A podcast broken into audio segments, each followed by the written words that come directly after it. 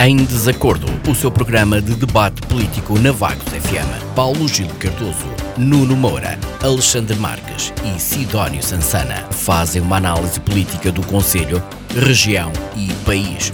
Todas as terças-feiras às 21 horas. Será que os representantes do PS, PSD, CDS-PP e Chega vão estar em acordo ou vão estar em desacordo?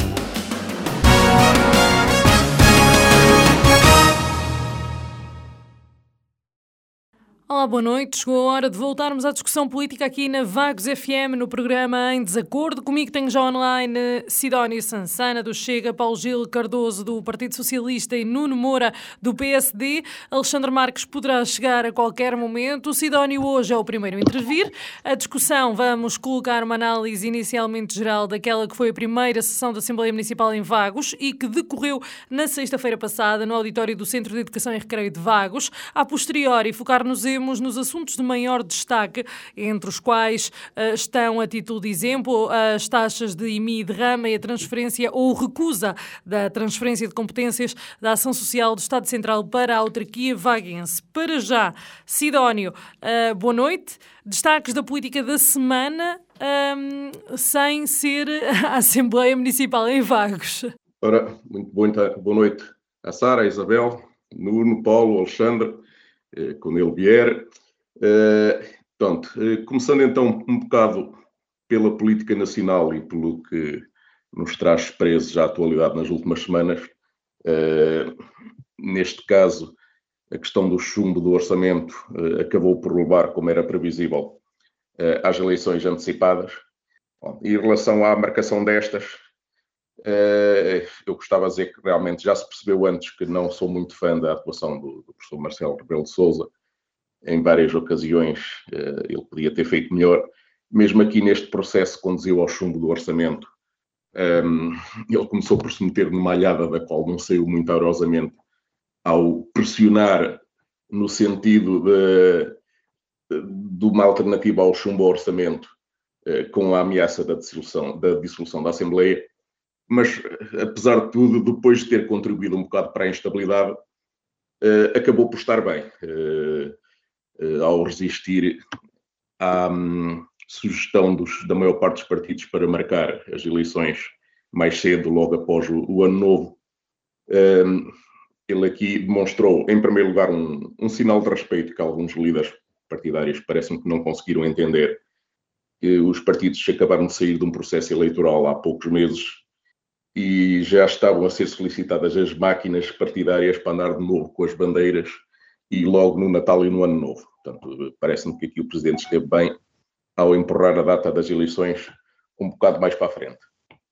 Para além disso, este avanço na data das eleições permite definir melhor como é que vão ficar as coisas eh, nos partidos mais à direita que, que estavam em processos eh, internos de eleição. No caso do Chega, já, já decorreu com o resultado previsível, digamos assim. O, os tantos partidos CDS, PSD eh, vão ter também que fazer a sua discussão internamente e talvez a tempo de produzir efeitos para, para as eleições que se avizinham.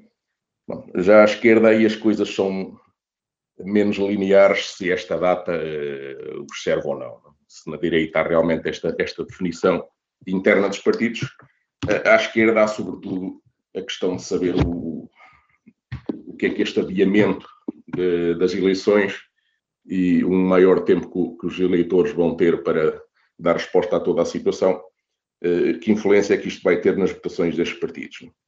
Eh, tradicionalmente, eh, os portugueses gostam de estabilidade, é um facto. lembremos a célebre moção de censura do PRD, que nos anos 80 levou à admissão do, do governo minoritário do professor Cavaco Silva e que praticamente provocou a extinção do PRD. Uh, eh, portanto, isto é um exemplo claro deste, deste, desta, deste gosto pela estabilidade. E, portanto, um, talvez isto venha a penalizar o Bloco de Esquerda e o PCP por, por terem contribuído por essa uh, instabilidade que se instalou e talvez isto, este fator se vá acentuando com o passar das semanas, com as dificuldades que agora se vão avizinhar, os aumentos de preços, o surgir da pandemia, que já é visível. Um, no PS, aí a leitura é mais difícil de fazer, e é aqui que está a chave da questão sobre o sucesso ou não desta ida a eleições antecipadas. É provável que alguns eleitores também tendam a culpar o PS pelo, pela instabilidade que se gerou, pela visão de que o PS poderá não ter feito tudo o que era necessário, mas por outro lado, o PS certamente vai apostar na vitimização de que a culpa esteve mais à esquerda para tentar chegar à maioria absoluta e daqui tirar algum proveito político. Portanto, e no fundo, o saber se, isto, se todo este processo valeu a pena ou não, Sim, vai ser um bocado o somatório destes dois uh, fatores. Qual deles, é que, qual deles é que vai ser ah, mais okay, preponderante? Número. Okay. Portanto, uh, é para ver se realmente o PS vai subir bastante ou se Ainda vai descer bastante. Paulo Gil, Paulo Gil, peço desculpa, Paulo Gil, tem o microfone ligado e está a interromper aqui a intervenção do Sidónio. Bom, só para concluir, só mesmo isto, uh, realmente uh, é isto que vai definir o, o, que vai acontecer, é qual dos dois efeitos é que vai prevalecer, se é o efeito que empurra o PS para cima nas votações ou para baixo, ou se ficará tudo na mesma. Portanto, destes dois efeitos é que realmente vai depender se vale a pena irmos às urnas ou não neste, neste momento. Obrigado. Muito obrigado, Sidónio. Então, Paulo Gil, um, temas uh, em destaque que considero relevantes a referir aqui na política da semana? Uh, boa noite ao auditório da Vax FM, aos meus uh, colegas de debate, à própria Vax FM e a todos os ouvintes. primeiro quero pedir desculpa por ter interrompido ou, ou, feito aqui algum ruído. Tinha o micro ligado e não me apercebi. Uh, Relativamente às coisas que tenho uh, com mais destaque, ali, a, além desta questão uh, das eleições e destas tricas internas uh, pela sucessão dentro do PSD e do CDS, mais serenas, parece-me, no PSD, apesar de tudo, do que no próprio CDS. e o, com muita pena, porque eu acho que só é saudável para a democracia se todos os partidos tiverem internamente as suas questões equilibradas e representem realmente as suas fações em termos de, de população, de, de, de, ideologia, de vontades, etc. Uh, portanto, eu acho que isso que é uh, uh, uma condição essencial à democracia.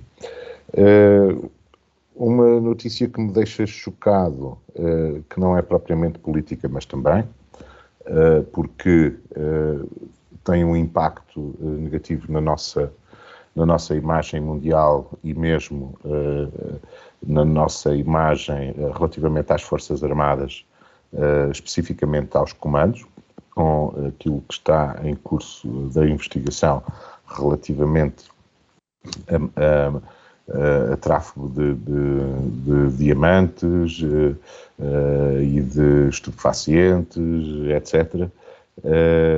e é, é, choca-me de uma forma particular, porque eu também faço, fiz parte dessa, dessas equipas, fiz parte dessa, dessa arma, também estive nos comandos Uh, e deixa-me muito triste uh, uh, elementos das Forças Armadas que se aproveitem das, das, do, do, não controlo relativamente aos voos aéreos e, a, e, à inspeção de bagagens, etc., para fazerem tráfego ilícito e, e terem estes esquemas todos, mas isto é assim uh, onde há humanos, onde há pessoas, uh, também há asneiras.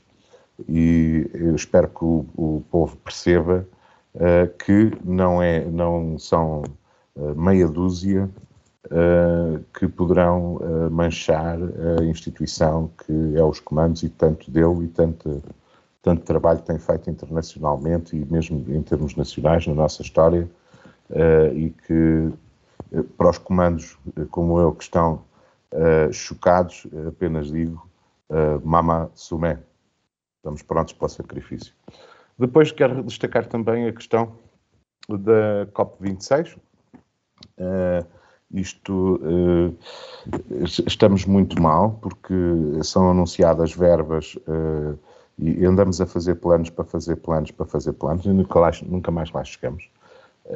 Desde os anos 90 e desde a, do Acordo de Quioto, passando pelo Acordo de Paris, passando antes disso, o do Rio de Janeiro, nós vamos atirando para a frente e vamos atirando para a frente e as metas vão ser atiradas para a frente uh, e nunca mais lá chegamos. Uh, o, o, clima do planeta está uh, completamente resvirado.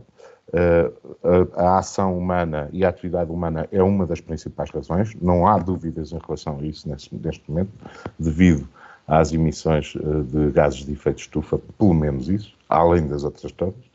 Uh, e depois, não é só dizer que dão dinheiro e depois ele não chega, porque os, os países uh, que precisam, uh, que estão em vias de desenvolvimento, os dinheiros prometidos nas cimeiras anteriores ainda não chegaram lá sequer, portanto vamos ver o que é que se passa. Relativamente a Portugal, neste aspecto, eu acho que o orçamento que foi chumbado em Assembleia Uh, no aspecto ambiental, ainda bem que foi chumbado, apesar de eu ser um socialista, uh, porque não reflete uh, minimamente a ambição e não, tem o, não tinha o financiamento devido às alterações que temos que fazer e para cumprir os nossos objetivos. Portanto, eu acho que tem que ir mais além. depois, dizer também isto a nível mundial, a questão das, das vacinas. É triste as vacinas anti-Covid é triste que existam vacinas para vacinar, pelo menos com uma dose, a população mundial toda, e é triste perceber que nem 40% da população mundial uh, estarão vacinadas uh, em, em a, bre a, breve termo. Uh, portanto, nós temos que alterar a nossa forma de estar e os políticos todos, e toda a gente, todos os líderes mundiais, e porem realmente mãos à obra. Isso. Muito obrigado, Paulo Gil. Boa noite, Nuno. Boa noite, Sara. Boa noite à Isabela Anastácio. Boa noite ao Paulo Gil, ao Alexandre quando chegar, ao Sidónio Zazana uh, e um cumprimento muito especial, obviamente, ao auditório da, da Vagos FM. Na análise dos destaques políticos da semana, começo mais uma vez esta minha intervenção por falar da Covid-19 e das suas implicações. Uh, como temos vindo a constatar, continua a ser significativo o número de infectados, de que vamos semanalmente tendo conhecimento, bem como um aumento constante do, do, do RT, portanto, uh, uh, do índice de transmissibilidade, uh, que é o índice de transmissão por 100 mil habitantes, o que significa que não podemos recuar na proteção que já conseguimos, porque estamos rodeados de vírus. Isso é, é, é um facto. É preciso que todos tenhamos a noção que a pandemia não acabou e é necessário manter a vigilância e todos os cuidados de proteção individual. Esta preocupação também foi reconhecida pela Diretora-Geral da Saúde, que apelou aos idosos elegíveis para a terceira dose da vacina contra a Covid-19 para que a tomem, sobretudo tendo em conta a proximidade do Natal e para que esta festa da família decorra com normalidade é necessário manter a eficácia da imunização. Por outro lado, o bastonário da Ordem dos Médicos, Miguel Guimarães, deixou críticas uh, à forma como está a decorrer o processo nesta terceira fase do plano de vacinação, considerando que está a desenvolver-se a um ritmo muito baixo, um problema grave que começou a ocorrer depois da saída do coordenador da Task Force, o vice-almirante Gouveia Melo. Também têm surgido críticas quanto à comunicação, que me parece muito confusa e com muita informação em simultâneo, factos que conduzem a uma fraca uh, receptividade por parte dos cidadãos, Vamos esperar que este aspecto seja melhorado e que este reforço de vacinação seja uma forma efetiva de preocupação quanto ao futuro.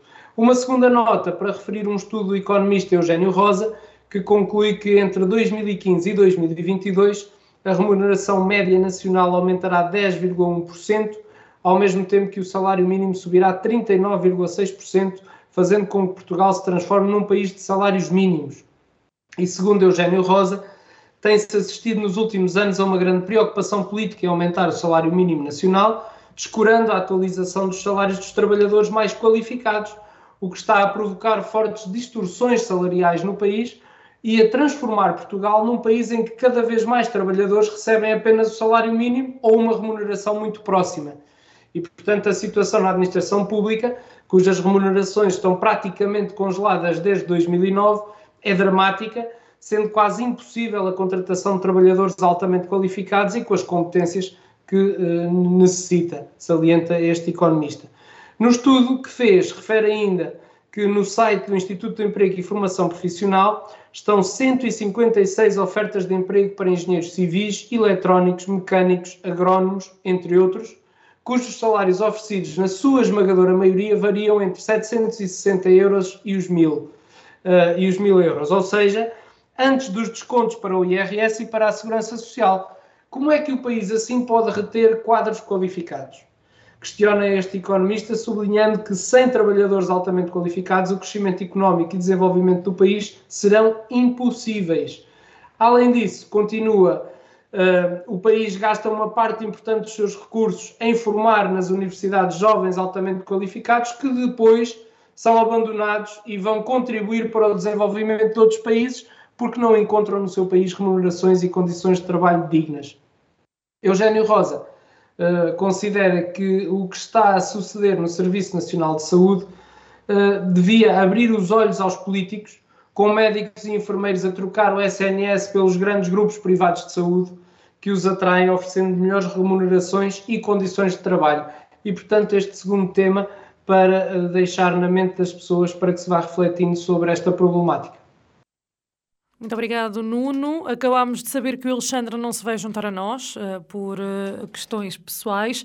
No entanto, uh, vamos, vamos avançar no nosso programa e um, recordo que o tema é a Assembleia Municipal de Vagos. Que Já decorreu... agora, Sara, desculpe, antes, antes de avançar, Sim.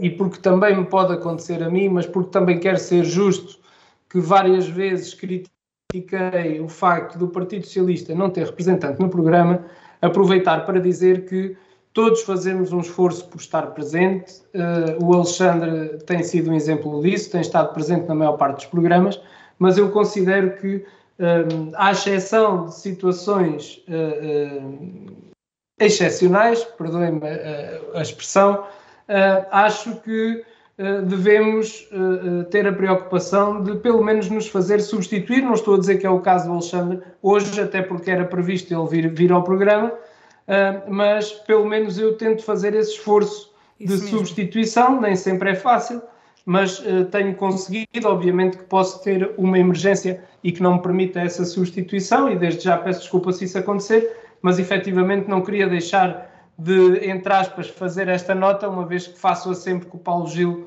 não está presente e, portanto, por uma questão de justiça, uh, uh, acho que eu devia fazer aqui também.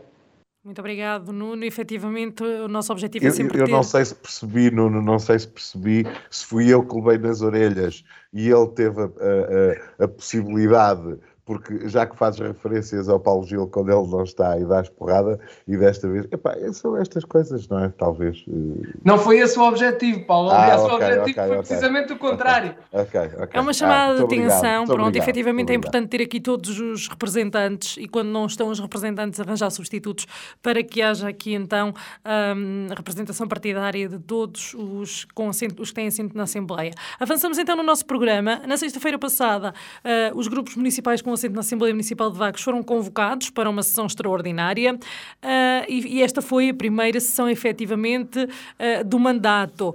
Uh, volto ao Sidónio e pergunto-lhe, numa análise assim geral, tendo em conta que também é novato nestas andanças aqui da política e que foi uh, o único eleito pelo Chega, o que é que achou desta primeira Assembleia? Uh, correspondeu às suas expectativas como membro eleito? Ora bem, eu, como novato, eu sinto-me um bocado como aqueles concorrentes do Big Brother que acabam a dizer que, estando lá dentro, que aquilo é diferente do que parece cá fora.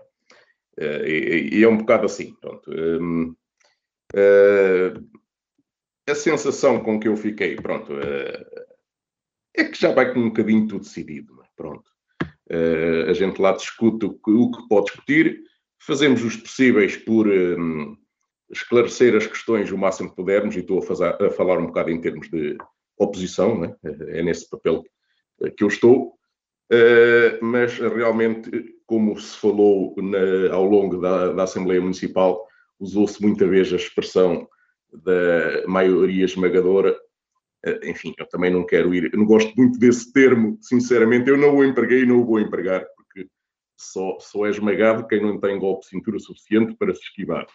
Uh, eu, eu vou-me limitar apenas a dizer que realmente o, o, terreno está um bocado inclinado para o lado da, da maioria.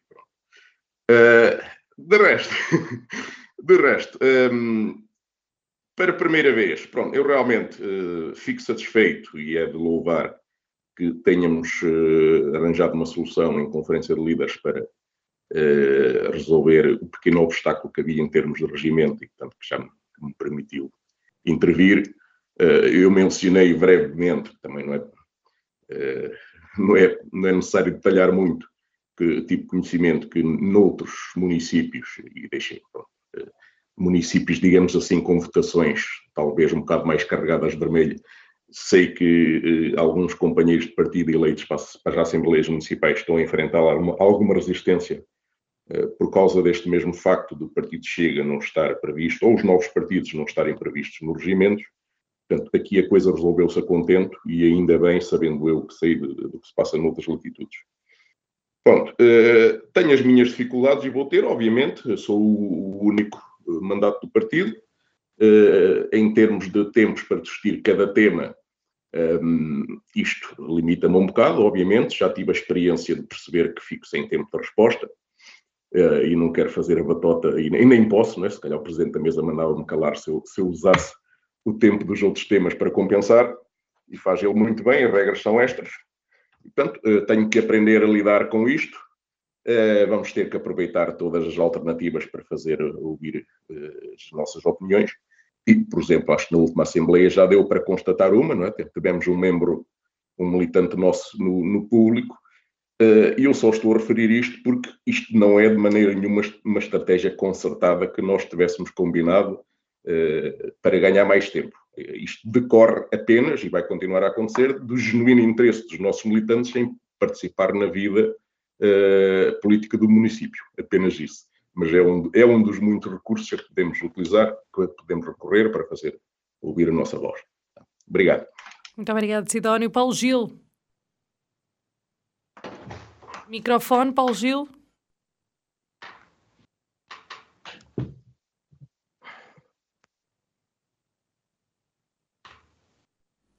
Paulo Gil, microfone. Ah, ok. Agora okay. sim, microfone, eu e os microfones.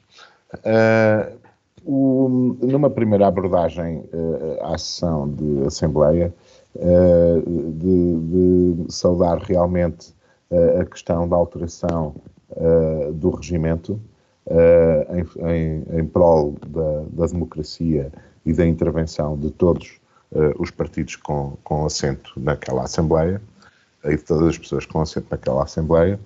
Uh, e, uh, portanto, estão de parabéns as negociações que existiram.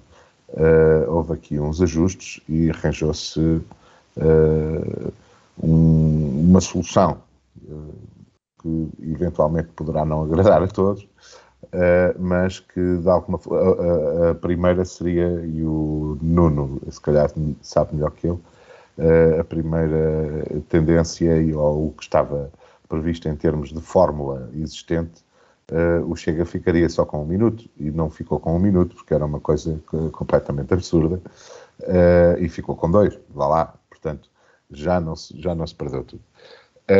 de qualquer forma, há aqui, houve também referência na Assembleia à questão da divulgação uh, das Assembleias no site de, do município, uh, que foi anunciada pelo Sr. Presidente da Assembleia, uh, Rui Santos, como, como, tendo sido uma proposta feita pelos líderes, e só para acrescentar que essa proposta inicialmente foi apresentada pelo, pelo líder do PS. de forma a divulgar as assembleias nas, no, no, site da Câmara, antes delas acontecerem, uh, com os temas uh, e com os pontos de ordem de dia a serem uh, tratados e também com postos de relembrança e de anúncio de que elas vão acontecer, para ver se nós conseguimos trazer mais população a assistir seja presencialmente, seja via internet.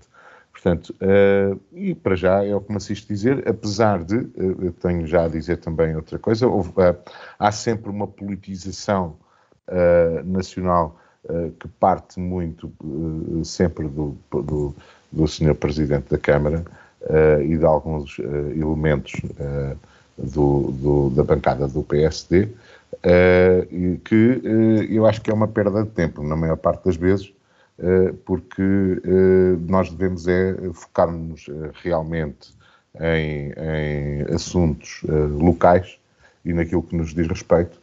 E existem muitas tiradas que eram desnecessárias, também pela bancada do PS, que depois responde, porque também, também também é, alguns documentários mais assintosos, etc. E eu acho que isso que deveria ser revisto, deviam se concentrar mais nos assuntos locais e não estar sempre a tirar as culpas para não sei quem, ou pela política do Relvas, ou do Costa, ou de seja quem for. Uh, e então eu acho que deveríamos, deveríamos trabalhar mais, perder, porque é uma perda de tempo. É uma perda de tempo, são picardias que a maior parte das vezes o sumo que sai daí é zero. O resultado é zero. Portanto, não, não se chega a lado nenhum. Não, são, são, só degladiações uh, de retórica e políticas partidárias que não chegam, não dão, não chegam, não têm substância. Portanto, eu acho que aí é, é uma crítica uh, que também tenho feito internamente e vou continuar a fazer, que eu prefiro que se falem assuntos uh, locais e que se cheguem a conclusões para todos os vagantes. Disse. Muito obrigado, Paulo Gil. Nuno. Ora bem, hum, esta foi não a primeira, mas a segunda sessão da Assembleia Municipal de que, que, eh, já havia decorrido. E eu acho que esta sessão decorreu sobre a maior elevação, mesmo quando as intervenções foram de carisma mais político e de debate duro, mas puro. Eh, eh, esta é a minha sensação. E desde logo pela aprovação por unanimidade do regimento eh, daquele órgão que orienta o seu funcionamento de uma forma equilibrada e depois na discussão e aprovação de todos os, os, outros pontos da ordem de trabalhos, com especial enfoque para a manutenção dos impostos nas taxas mais baixas previstas na lei, como é o caso do, do IMI, e, e depois também a questão da derrama com a aprovação da, da, proposta apresentada pelo PSD de isentar as empresas cujo volume de negócios anual uh, seja igual ou inferior a 150 mil euros. Relativamente, uh, e já agora aproveitando e pegando nas palavras de Paulo Gil, relativamente a esta crítica, digamos assim, eu penso que é uma crítica construtiva e que eu percebo o alcance de, onde o Paulo Gil quer, quer, quer chegar, mas eu acho que essa discussão política que é feita na Assembleia Municipal faz parte da própria Assembleia Municipal, faz parte da gênese da, da, da política e mais. E muitas vezes discutem-se temas que, embora sendo nacionais, têm uma influência grande naquilo que depois são os temas locais, eh, como foi o caso da transferência de competências no que diz respeito à, à, à questão social, à ação social. E, portanto, eu penso que há temas que devem ser discutidos e que isso vai sempre fazer parte, por, por muito que se queira.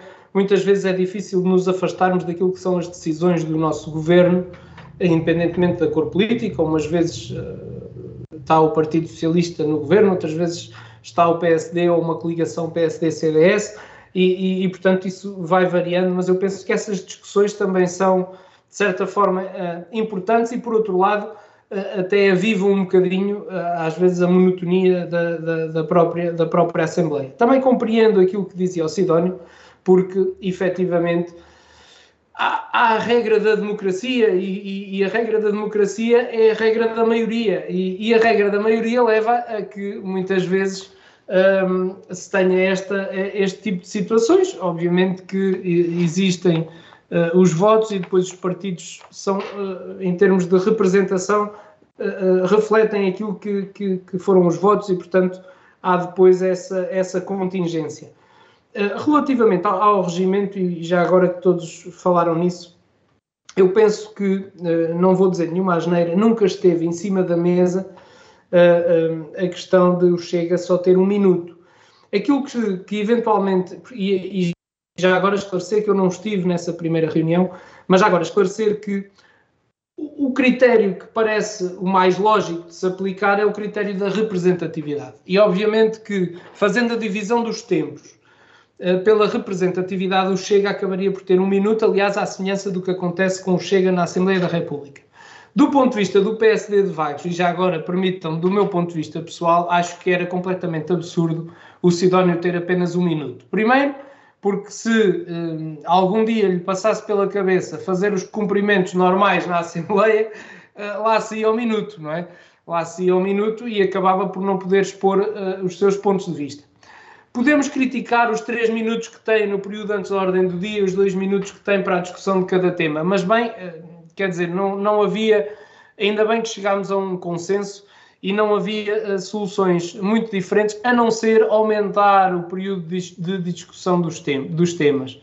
E eu penso que isso também não é benéfico para a Assembleia, porque, conforme o Sidónio já teve a oportunidade de ver nesta, um, acabaria por se tornar ainda mais aborrecida, às vezes, a discussão dos temas, se, se tivéssemos ali a debater muito mais, mais tempo. E, portanto, eu acho que foi muito positivo ter-se chegado a um entendimento e penso que eh, desta forma eh, todos os partidos com representação na Assembleia Municipal têm uh, a possibilidade de, de, conseguir fazer uh, valer aquilo que são os seus pontos, os seus pontos de vista. E já agora dar os parabéns ao Sidónio porque para uma primeira uh, sessão deste género eu não sei como é que ele fez, mas ele conseguiu controlar o seu tempo de tal forma ao segundo que terminou mesmo quando o tempo terminou. Portanto, foi uma, uma coisa bestial e, e, e portanto, uh, já demonstra algum trabalho de casa. Uh, e, e, acabo por lhe dar os parabéns, não só do ponto de vista formal, dessas questões uh, de tempo, mas também do ponto de vista do conteúdo, que me pareceu importante e salutar o contributo que deu à Assembleia Municipal. Muito bem, efetivamente o Sidónio controlou muito bem o seu tempo na Assembleia para uma primeira Assembleia, assim digamos que oficial. Eu disse primeira Assembleia oficial, com assuntos efetivamente uh, a discussão. Neste caso, uh, é, é, nisso que nos vamos focar agora, alguns dos assuntos que foram abordados. E vamos começar pelo fim uh, da ordem de trabalhos.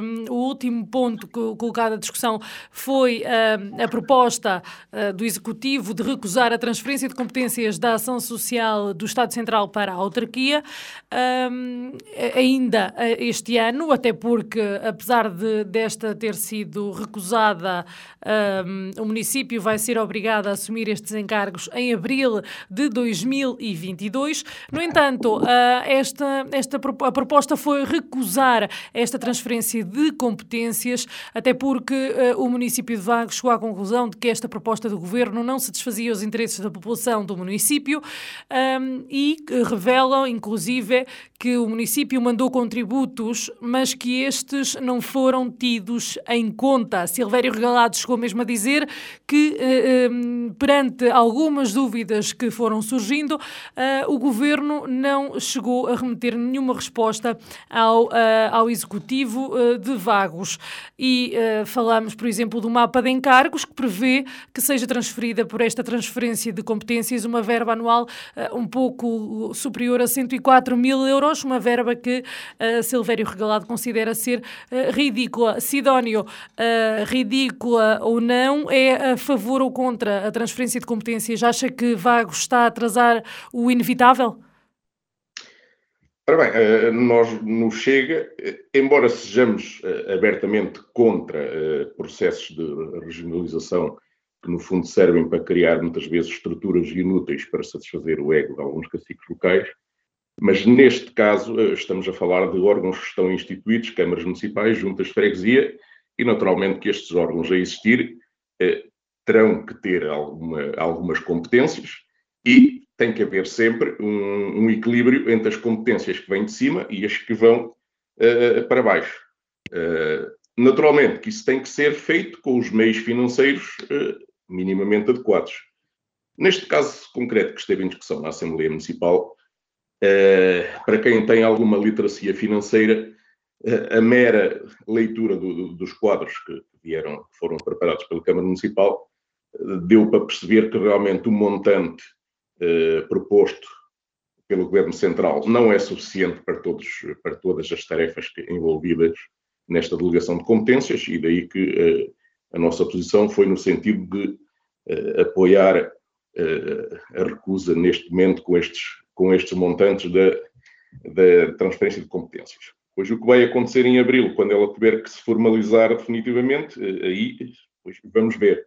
E vamos ver se o município ficou a ganhar ou não. Uh, agora, um, ehm, depois de toda aquela expressão que houve a seguir, aí é que já me pareceu um bocado de retórica a mais entre PSD, o atual entre PSD e PS, um bocado motivado não por questões ideológicas, mas mais pelo facto de haver um partido que está representado no governo e outro que está representado no município, mas que não está representado uh, no governo. Portanto, uh, a discussão foi um bocado à volta disso e não me pareceu que, fosse o essencial daquilo que estávamos a discutir. Uh, mas falando em geral sobre transferência de competências, bom, neste caso o município entendeu e parece-me que bem que o montante é muito insuficiente.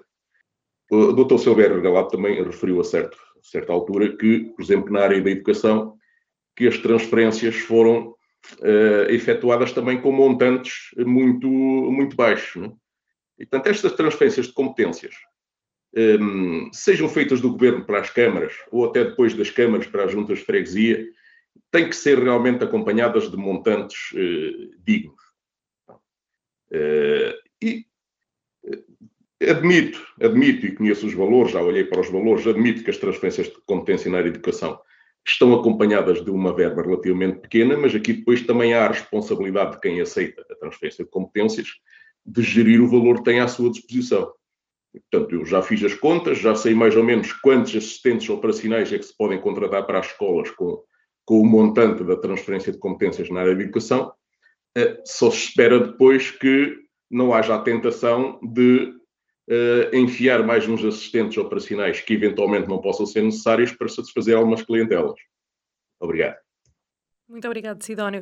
Paulo Gil, um, considera que este processo de transferência de competências acaba por ser aqui um pouco uh, vamos dar uh, deveres aos municípios, mas acabamos por nos dar direitos porque não é transferido efetivamente uh, valor monetário ou verba suficiente para que estas sejam sustentadas?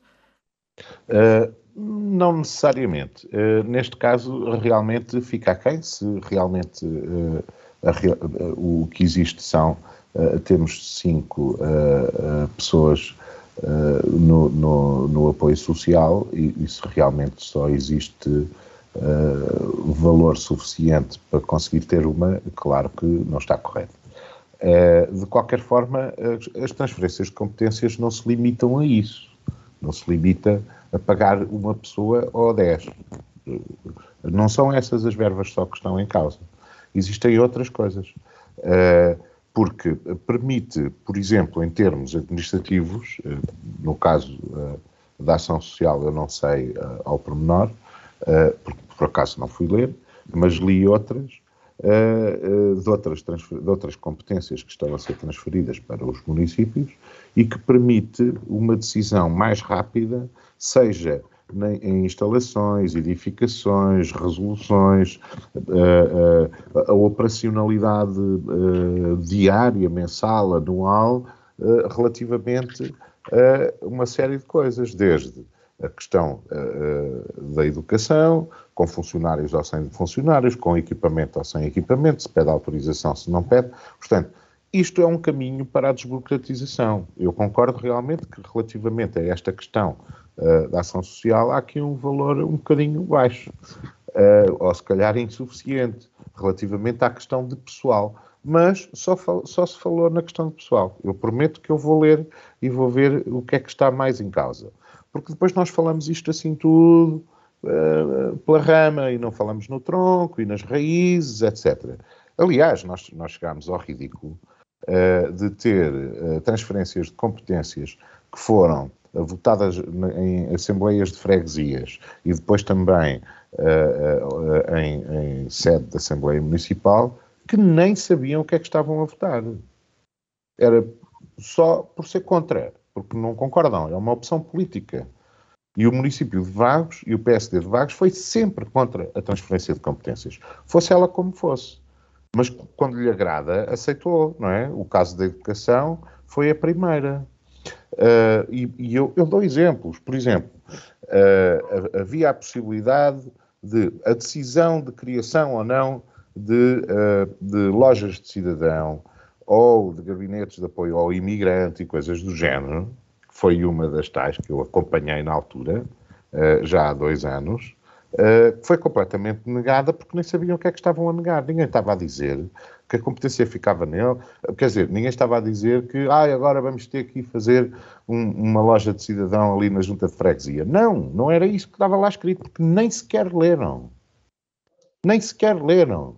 Eu falei com presidentes de junta que não sabiam o que é que estavam a votar e o que é que estavam a negar. Não pode ser.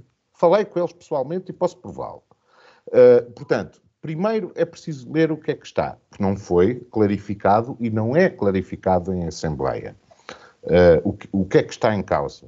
Portanto, parte-se do pressuposto que os, uh, as pessoas integrantes da Assembleia que já saibam todas o que é que vai lá ser feito, mas não sabem. Garanto-vos que não sabem. E depois, pode haver três ou quatro pessoas na bancada do PSD, uma do PS, o, o, o Sidónio, etc., ou duas ou três no, no, no CDS, mas nem to, eu, eu garanto que 100% não leram, é impossível, não o fizeram. E muitas das pessoas estão uh, junto com a equipa e votam pela equipa sem saberem o que é que estão a votar. E isso é grave. Isso é muito grave. Primeiro, é preciso ter conhecimento do que é que se está a fazer. E não estar só a ouvir o que o líder diz, porque, olha, agora, epá, e se eles só pagam um, não e nós temos cinco. Não é só isso que está em causa aqui. Por isso é preciso que os deputados municipais, todos eles, leiam e vejam o que é que estão a fazer e tenham conhecimento do que é que estão a votar. E isso não acontece. E, neste caso, de qualquer forma, vai ser aplicada. Uh, eu prometo que vou ler e no próximo programa podemos falar novamente e podemos falar do, de tudo o que está em causa. Não são só uma pessoa ou cinco, não é só o dinheiro para isso. São, porque essa, esta transferência de competências é muito mais alargada. E, e esta, esta a, a, a, burocratização e o, a dificuldade de, de trabalhar com o, Estado, com o Estado Central ou regional, com as direções regionais, etc., etc., de que tanto se queixam, uh, tem aqui um ótimo passo nas transferências de competências para ser eliminada, porque há muitas decisões que vão ficar locais. Há aqui um perigo também, e grande, que o Sidónio uh, uh, aflorou ali levemente, que é, havia a questão do caciquismo. Há aqui os municípios com as transferências de competências. Paulo Gil tem vão, que concluir, está bem? Vão, sim, vou já, estou mesmo a concluir. Ficam com uma capacidade ainda maior de fazer a geneira do que. E, e, de, e de clientelismos, etc. ficam com uma capacidade maior, porque vão ter competências que não tinham e vão ter valores que não tinham para uma série de coisas. E, e a decisão vai ficar uh, uh, sediada localmente, nas autarquias. Portanto, há aqui esse perigo também. Mas eu acredito que a gente consegue equilibrar isto tudo. Nuno. Muito obrigado. Duas coisas.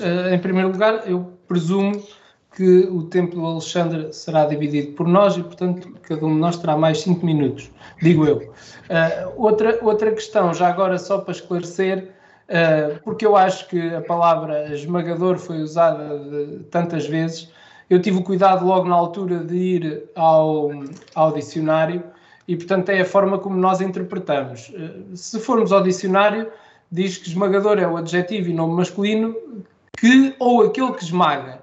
E depois diz eh, que oprime, portanto, opressivo, ou que não deixa dúvidas, que não admite refutação, convincente, indiscutível, irrefutável. E, portanto, quando falamos da maioria esmagadora, aquilo que queremos dizer é que é uma ma maioria irrefutável, indiscutível, convincente. A forma como cada um quer uh, uh, depois uh, empregar a, a, apreciação da palavra, obviamente que deixamos à, à, consideração de cada um, mas não tenho dúvidas que foi esta a, ideia e a intenção do Sr. Presidente da Assembleia quando no seu discurso usou, usou este, adjetivo. No que diz respeito à transferência de competências, eu não sei como é que funciona o Grupo Municipal do Partido Socialista, mas o Grupo Municipal do PSD trabalha as propostas antes de as discutir na Assembleia. E se formos falar de quem leu ou não os documentos, bem, não nos viremos para a Assembleia da República, porque eu quase que apostava, quase, a cortar o pescoço, que mais de 70% da Assembleia da República, e estou-me a referir a todos os partidos, quando votou o orçamento, eh, não pegou sequer numa folha do respectivo orçamento. E, portanto, haverá alguém que faz esse trabalho e depois fará um resumo, que eu não acredito que os senhores deputados todos da Assembleia da República leiam o extenso documento que é uh, o Orçamento do Estado. Mas uh, esta é só a minha ideia e posso estar a ser muito injusto, mas não quis deixar de a transmitir. Quanto à ação social, diz o Paulo Gil que não está em causa só uma pessoa. E efetivamente não está em causa só uma pessoa, nem só essa verba. Nós temos é que atender ao histórico e àquilo que tem acontecido. Em primeiro lugar, dizer que o PSD, em momento algum, foi contra a transferência de competências. Pelo contrário, nós somos a favor da transferência de competências. Venha ela. Agora, tem é que vir bem elaborada, bem estruturada, bem fundamentada e bem calçada. E quando eu me refiro bem calçada, é no sentido de que a transferência de competências não pode dar só obrigações, também tem que dar algumas benesses, nomeadamente a, a, a contrapartida financeira, para que o município não passa a estar com maiores dificuldades financeiras do que aquelas que já tem ao receber essas transferências de competências. Ora bem, o que é que acontece?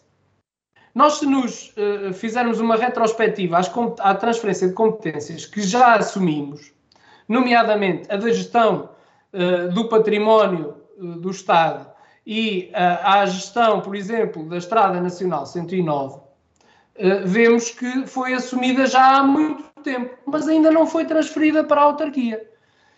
Uh, e, portanto, Sidónio, ficamos um bocadinho descansados quanto a, a, a, abril, não é? Porque provavelmente em abril nada vai acontecer.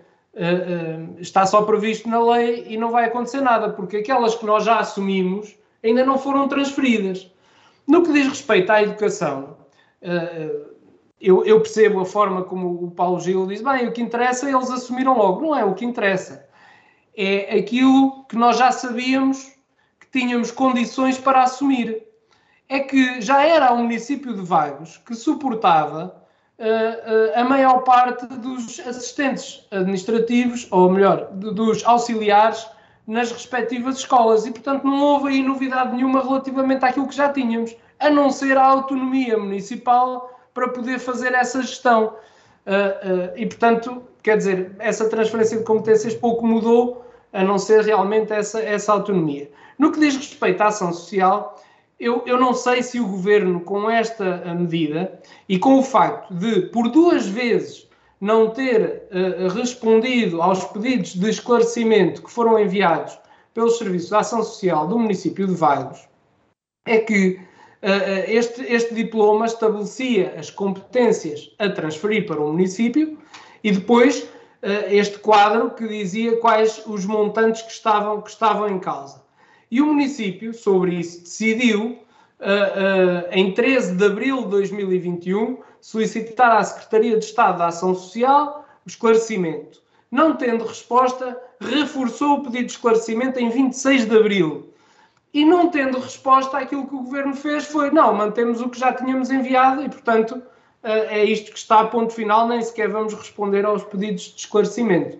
E a minha preocupação é se o governo tem na sua mente que a ação social é aquilo que está a fazer, por exemplo, com a família daquele senhor que foi atropelado pelo carro que conduzia ao ministro Eduardo Cabrita e que estão há seis meses à espera que alguém lhes diga alguma coisa, há mais de seis meses. Isto é que é a ação social do governo. É por isso que quando se diz que nas Assembleias Municipais se fala do governo, realmente tem que se falar do governo. Uh, uh, e repare, este tipo de asneiras não acontece só nos governos socialistas. Uh, temos que ser sérios e admitir que noutros governos isto também pode acontecer. Mas a verdade é que este é um caso do governo socialista, é um facto.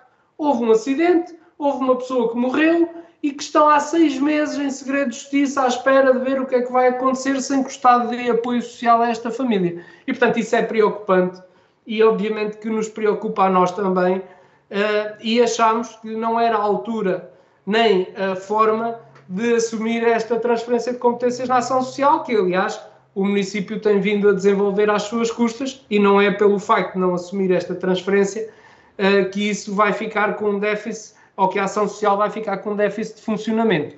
Agora, era preciso uma melhor organização por parte do Estado Central nestas transferências. Muito obrigado, Nuno. Chega a hora de tocarmos num outro assunto que foi aqui discutido também nesta Assembleia e que também é relevante, nomeadamente a fixação da taxa do IMI nos 0,3% e da derrama em 1,5%, tendo em conta que no caso do IMI, agregados familiares com um, dois ou três, uh, um, dois, três ou mais dependentes têm reduções uh, e uh, as empresas que, cujo volume de negócios seja igual ou inferior a 150 mil euros estão também isentas de derrama. Neste caso, posso, posso inclusive uh, uh, referir que foi ainda feita uma proposta por parte do Partido Socialista que, que perguntou se havia abertura do Executivo para discutir a, a, a devolução de parte do IRS aos munícipes. Uh, proposta essa que foi, que foi negada, digamos assim, porque Silvério Regalado referiu que um, o IRS é taxado de acordo com os rendimentos do agregado, ou seja, quem paga mais é quem tem mais rendimentos e desta forma não houve aqui uh, qualquer uh, hipótese de discussão. Sidónio uh, ficou um pouco, digamos que misturou um pouco os assuntos ao dizer que deveríamos, deveríamos que esta, esta redução do IMI beneficiava todos os agregados familiares e não só os carenciados e depois ao apelar também para esta devolução de parte do IRS. Não, não, não me parece. Realmente, em relação ao IMI, portanto, a questão da taxa um, está correto, é o mínimo possível, uh, e portanto por aí não há, não, não há uh, discussão possível. Nós até temos uh, no programa a nível nacional acabar com o IMI. Portanto, depois a questão é a engenharia social que se tenta fazer à custa dos impostos de redistribuição sem critério, criando regras complicadas e discricionárias. Eu continuo a achar que esta questão da redução do, do IMI, que se aplica essencialmente tanto a, a proprietários, um, que é desequilibrada e que um, constitui uh, uma grande injustiça para as outras, as outras famílias que têm o mesmo número de filhos, não tendo uh, casa própria, como se não tivessem direito também a, a um incentivo à natalidade. E, portanto, o que nos parece é que o IMI, foi a questão que eu levantei, o IMI não é o imposto, certo? Para fazer este tipo de redistribuição da, da riqueza, se nós quisermos. Cria estas injustiças, dá a um e recusa aos outros, sem se perceber muito bem porque é que uns vão ter direito a um incentivo à natalidade e outros não. Uh, depois a questão do, do IRS. Eu, quando falei nisto na Assembleia Municipal, eu tentei fazer a transferência desta forma, lá está, se calhar dois minutos não ajudam muito. O IRS é o imposto mais equitativo, eh, mais abrangente para poder fazer este tipo de, redistribuições.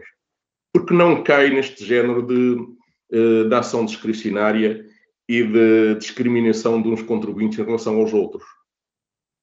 Uh, o Dr. Silveira Regalado acabou por levar a questão de se beneficiamos alguém que tem um, uma moradia de meio milhão de euros, aqui também beneficiamos uh, quem tem rendimentos mais altos. Uh, Nuno Moura acabou há bocado de dar uma ajuda muito grande para, para esclarecer esta questão, ao referir com vários exemplos que realmente em Portugal as pessoas ganham mal.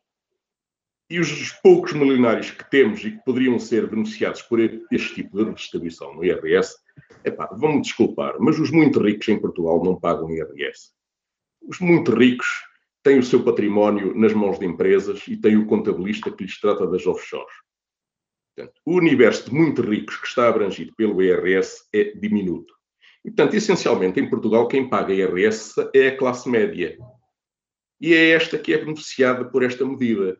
E, ao contrário do que o Dr. Silvério Regalado disse, que estaríamos aqui a dar um benefício a quem recebe já algum dinheiro e paga IRS e que prejudicamos quem tem salário mínimo, por exemplo, e não paga IRS. A questão é precisamente ao contrário. Portanto, lá está, eu não tenho ocasião para dizer isto em dois minutos na Assembleia Municipal. Uma pessoa, um contribuinte que tem um rendimento coletável de 11, 12 mil euros, depois de pagar os 20 e tal por cento que o IRS quer que ele pague, acaba por ficar com tanto dinheiro no bolso como quem ganha salário mínimo. Portanto, ao fazermos alguma redistribuição do IRS, estamos apenas a repor o, aquilo que deveria ser o, o, o, diferencial normal entre quem tem o salário mínimo e quem ganha um bocadinho mais porque é mais qualificado. E podia citar por aqui fora muitas outras situações. Então, quem ganha 26 mil euros, 30 mil euros e tem que dar ao IRS 30 e tal por cento é um milionário que não merece ser ajudado, na opinião do Dr. Silveira Regalado. Uh, e por aí fora. Uh, por exemplo, um, há muita gente neste país, e eu falo disto de experiência própria, que num ano tem, tem rendimentos que, que o colocam no escalão dos 35%, 40%, e que no ano a seguir eh, nem sequer paga IRS. Eu já passei por isto na minha vida profissional, em 30 tal anos já me aconteceu isto eh, por mais que uma vez. Isto porque há um entendimento na esquerda, eh, e eu acabei por concluir neste aspecto o Dr. Silveira Galato está muito à esquerda, de que o IRS é um imposto sobre a riqueza. Não, imposto sobre a riqueza é pagar IMI sobre um, um imóvel de meio milhão de euros. Ou pode ser um imposto sobre a riqueza, e não discutimos que muitas vezes as pessoas trabalharam e produziram para merecer ter esse imóvel. O IRS é um imposto sobre o trabalho, é um imposto sobre a capacidade de produzir riqueza para a sociedade. E não significa que uma pessoa que num ano tem um escalão de IRS de 35%, 40%, não significa que seja rica. Aliás, não é. Chega-se a este valor, como eu disse, com rendimentos coletáveis de 35 mil euros ou menos. Um, depois há uma outra questão, que é um outro vício do, do IRS, que também podia ser corrigido um pouco com esta devolução. Uh, o IRS baseia-se no rendimento coletável. Uh, nós conhecemos profissões, e mais uma vez eu vou dar o exemplo de, de, que eu conheço, que está mais à mão, à mão, que é a minha profissão, em que há professores que trabalham a centenas de quilómetros de casa e que pagam IRS sob um rendimento coletável parte desse rendimento coletável é dinheiro que nunca chega a entrar no bolso desses profissionais, porque eh, quase metade desse dinheiro é usado para pagar despesas necessárias à profissão, alojamento, transportes, etc. E, portanto, eu não, não vejo, não percebo essa ideia de que quando devolvemos 2, 3% de IRS estamos a beneficiar os ricos. Muito obrigado. Muito obrigado, Sidónio. Paulo Gil, concorda? Uh, eu, eu, concordo com o Sidónio e, e, e às vezes parece-me que o Sidónio que está na, no lado errado do espectro político. Uh, porque esta questão da devolução e estas diferenças e o salário mínimo e estas despesas todas parece mais uh, uma, uma, um discurso ou uma ideologia de esquerda do que de direita. Mas pronto, passamos à frente. O, eu, eu, concordo com, em, em, muitas coisas que o Sidónio disse, e é verdade que uh, há esta questão uh, da devolução, não é propriamente. Uh, é exatamente como o Sidónio disse, não, não, não, há dúvidas em relação a isso. relativamente à questão do IMI, só para, para fazer aqui um pequeno parênteses e dizer que o IMI não são as pessoas que o pagam. O IMI não é sobre as pessoas, é sobre os imóveis. Portanto, uma pessoa que está numa casa alugada não paga mim, quem paga é o proprietário. Se o proprietário mete isso na renda também lhe sobe a renda, isso é outro assunto. Porque não é a pessoa que está na casa alugada que vai pagar o IMI. Portanto, o, o haver aqui. Uh, agora, uh, uh, apesar de o, a bancada do PS ter falado na questão da devolução de IRS, e baixar a taxa, e até uh, para saber se havia abertura, eu acho que nós devemos ser ainda mais ambiciosos. E eu tinha falado com. Epá, nós temos vidas muito ocupadas, com certeza, e os, os, a bancada parlamentar do PS na Assembleia não foi de encontro àquilo que falámos, comigo, por exemplo, mas faltou aqui um pormenor, que era extremamente importante. Na minha perspectiva, deveria haver isenções de IMI durante alguns anos, ou devolução, ou isenção, para casais jovens até aos 35 anos e mais. E uh, uh, fazer o que outros municípios fazem, e alguns aqui bem perto, agora não tenho a certeza se é Oliveira de Barro, mas eu penso que sim, que tem isenção de taxas de construção para uh, casais jovens, até aos 35 anos. E temos isto um pouco por todo o país, em alguns sítios. Portanto, se nós queremos fixar, e estávamos aqui a dizer, aliás, na Assembleia dizia-se que em vagos não se fazem filhos, Uh, e se nós queremos realmente uh, rejuvenescer a população vaguense, uh, temos que criar incentivos para que os jovens se fixem e que saibam que durante os primeiros anos, ou, ou, tenho, ou na, na, construção ou na aquisição de um imóvel ou coisa parecida, é para que tenham, ou na construção, que tenham isenções nas taxas, pelo menos durante algum tempo, durante um ano, ou dois, ou três, ou quatro. Uh, e, e, isso sim, isso sim era uma política uh, social e de crescimento e de incentivo à, à, fixação de pessoas e de aumento até da economia local, de tudo, não é? Porque se nós fixarmos pessoas jovens, temos pessoas que são produtivas que estão no Conselho. Se nós tivermos um Conselho envelhecido como temos, temos é que andar a gastar dinheiro para cuidar deles. Portanto, não estão a produzir já, já produziram. Uh, e então uh, nós temos que ter uma massa produtiva. Uh, passando a questão das taxas, eu queria só referir uma coisa.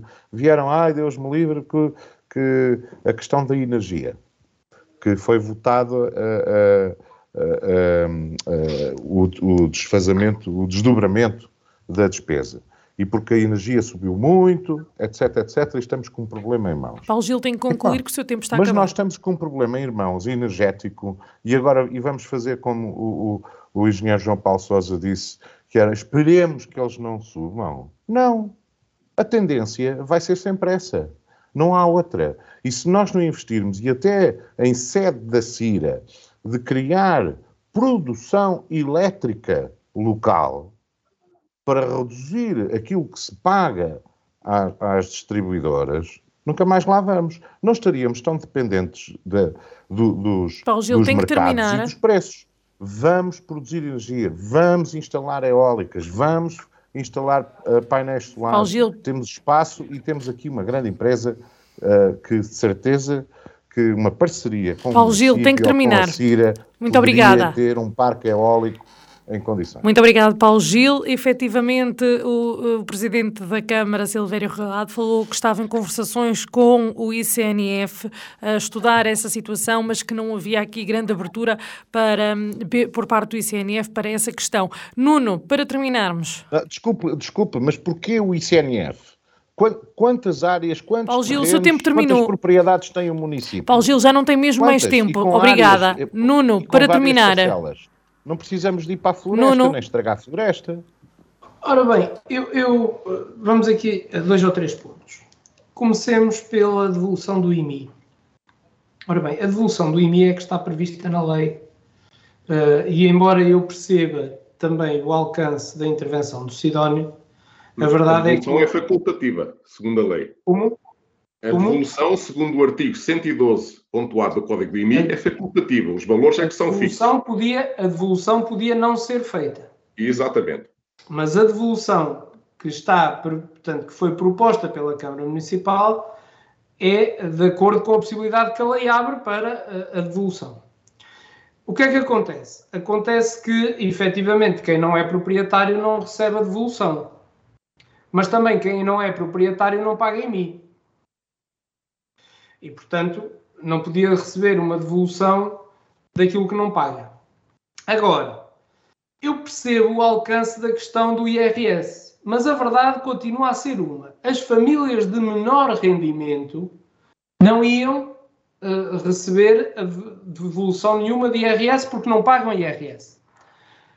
A classe média uh, e média alta que eventualmente tenha um rendimento de 12 mil, 15 mil, 20 mil, 30 mil euros, dependendo do número de uh, dependentes do agregado familiar, etc., etc., a maior parte ou uma grande parte tem ainda a devolução de IRS na conta final e aqueles que têm a pagar pagam uh, um valor significativo para os ordenados que têm, que estaremos a falar uh, na volta dos mil, dois mil euros, não é?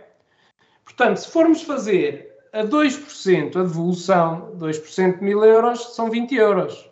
2%, 2% de 2 mil são 40 euros. Para quem é que vai servir, para quem é que vai servir essa devolução de IRS no caso de ser aplicada? Vai servir para os agregados familiares que em vez de mil ou dois mil euros de IRS paguem 20 mil ou 30 mil. Sidónio pode dizer, ah, mas são poucos os que pagam esse montante. Está bem, podem ser poucos, mas são. E portanto, esses iriam receber 2 mil, não é? Ou mil de devolução. Quem é que íamos beneficiar mais? Aqueles que mais ganham. A verdade é esta, quer dizer, não há, não há volta a dar-lhe. Porque aqueles que ganham menos, atendendo à taxa que era possível devolver, quase que era insignificante, como quase que é insignificante esta redução do IMI eh, para três filhos 70 euros, dois filhos 40 euros, um filho 20 euros. Uh, isto até parece que nós estamos aqui a falar e ganhamos muito. Obviamente que, mil euros uh, que 20 euros faz diferença, 40 fará mais, 70 uh, fará mais ainda. Mas quer dizer, são apoios quase que insignificantes para o tipo de discussão que estávamos, que estávamos ali a ter. E muito sinceramente, até por convicção, não só ideológica e política, mas até pessoal, de que efetivamente a devolução do IRS não ia resolver, não ia resolver o problema. Mas, e lá vamos nós falar outra vez uh, dos governos, o Partido Socialista, que tem uh, estas ideias sociais tão grandes do ponto de vista local, deve fazer chegar essas ideias ao Partido Nacional, não é? Para que seja aplicada uma devolução a nível nacional, a nível nacional, ou até uma isenção. Os, os senhores nível... chumbaram um orçamento que tinha as, o Paulo maior Gil, o seu tempo terminou. Sociais, Paulo Gil, eu vou ter que o interromper, o seu tempo terminou, não, não, não pode intervir. Paulo Gil, oh, Paulo eu peço desculpa. Eu sei disso, eu sei disso. Sei, sei que se fez bandeira de eventuais benefícios fiscais. Mas nós só podemos falar de benefícios fiscais quando efetivamente eles existirem. Porque quando se dá com uma mão e se tira com as duas, está-se a enganar, está-se a enganar o povo, não é? Não, não tem que concluir. Uh, e para concluir, eu acho que, por exemplo, a questão dos uh, combustíveis é um bom exemplo para o Partido Socialista pegar para que todas as famílias beneficiem de, de aí sim de uma ajuda social porque efetivamente os gastos com combustíveis são de tal forma que qualquer dia, para se poder ir trabalhar, é preciso gastar o dinheiro que era necessário para comer. E depois, não se comendo, fica-se doente e já não se pode ir trabalhar. Isto vai ser um rolo. Veja lá onde é que isto vai parar. Portanto, eu muito acho obrigada, que as Nuno. do Partido Socialista são muito boas, mas que as devem muito dar obrigada, ao Nuno. governo da nação. Muito obrigada. Sidónio, pergunto-lhe se ainda quer dizer alguma coisa sobre este tema para terminar, uma vez que ainda é o único que tem tempo. Não, sobre este tema, pronto, uh, uh, o Nuno tenta virar outra vez a questão para o lado dos milionários que, que vão receber muito dinheiro. Uh, eu, em relação a essa questão, pronto, eu já disse que os milionários não serão tanto como isso e não se devem tomar medidas com base nas exceções, mas sim com base nas regras. o que eu diria é que mesmo esses 20, 30 euros de que falou o Nuno, os, os residentes em vagos que pudessem beneficiar dessa isenção poderiam, por exemplo, ir ao comércio local, alimentar o comércio local e não teríamos que pagar a três ou quatro pessoas do NEBA para fazer aquela campanha que estamos a fazer, mais ou menos com valores idênticos. Portanto, daqui uma grande vantagem desta, desta devolução para a enorme, para a esmagadora maioria dos contribuintes. Obrigado. Muito oh, obrigada a todos. Agora, só, só, um esclarecimento rápido. Eu, eu oh, não, não pode intervir, o seu tempo terminou e eu também não dei, rápido, não é dei hipótese. eu desconheço que o Neva tenha tantos funcionários. Pronto, não dei hipótese ao Paulo Gil de intervir, também não lhe posso dar assim para haver aqui cuidado. Não, não, Paulo Gil interviu agradeço, agradeço aos três por, é agradeço aos três por terem estado presentes neste programa. Recordo que uh, o programa contou com Sidónia Sansana do Chega, Paulo Gil Cardoso do Partido Socialista e Nuno Moura do PSD. Uh, eh, Alexandre Marques não esteve presente uh, devido a uma doença, mas está tudo bem uh, dentro dos possíveis, claro. voltamos para a semana. Uh, nesta feita, em princípio, será a Edith, mas haverá em desacordo, com certeza. Cá estaremos. Até lá.